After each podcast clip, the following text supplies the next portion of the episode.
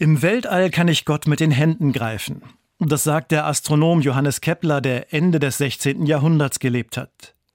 Im Kindesalter fällt er durch zweierlei auf, sein Rechentalent und seinen Glauben. Er studiert Theologie, tritt dann eine Stelle als Astronom und Mathematiker an. Johannes Kepler entdeckt, dass die Planeten in Ellipsen um die Sonne kreisen und erfindet eine mathematische Erklärung für den Stern von Bethlehem, die große Konjunktion. Wenn Jupiter und Saturn auf ihren Bahnen ineinanderlaufen, leuchten sie gemeinsam, erscheinen am Nachthimmel wie ein neuer Stern. Und genau solch eine Konstellation hat sich tatsächlich kurz vor Jesu Geburt ereignet.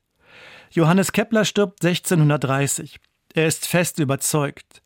Gott hat mich zum Studium der Gestirne geführt. Kommen Sie behütet durch die Nacht. Oliver Vorwald, Radiopastor in Hannover.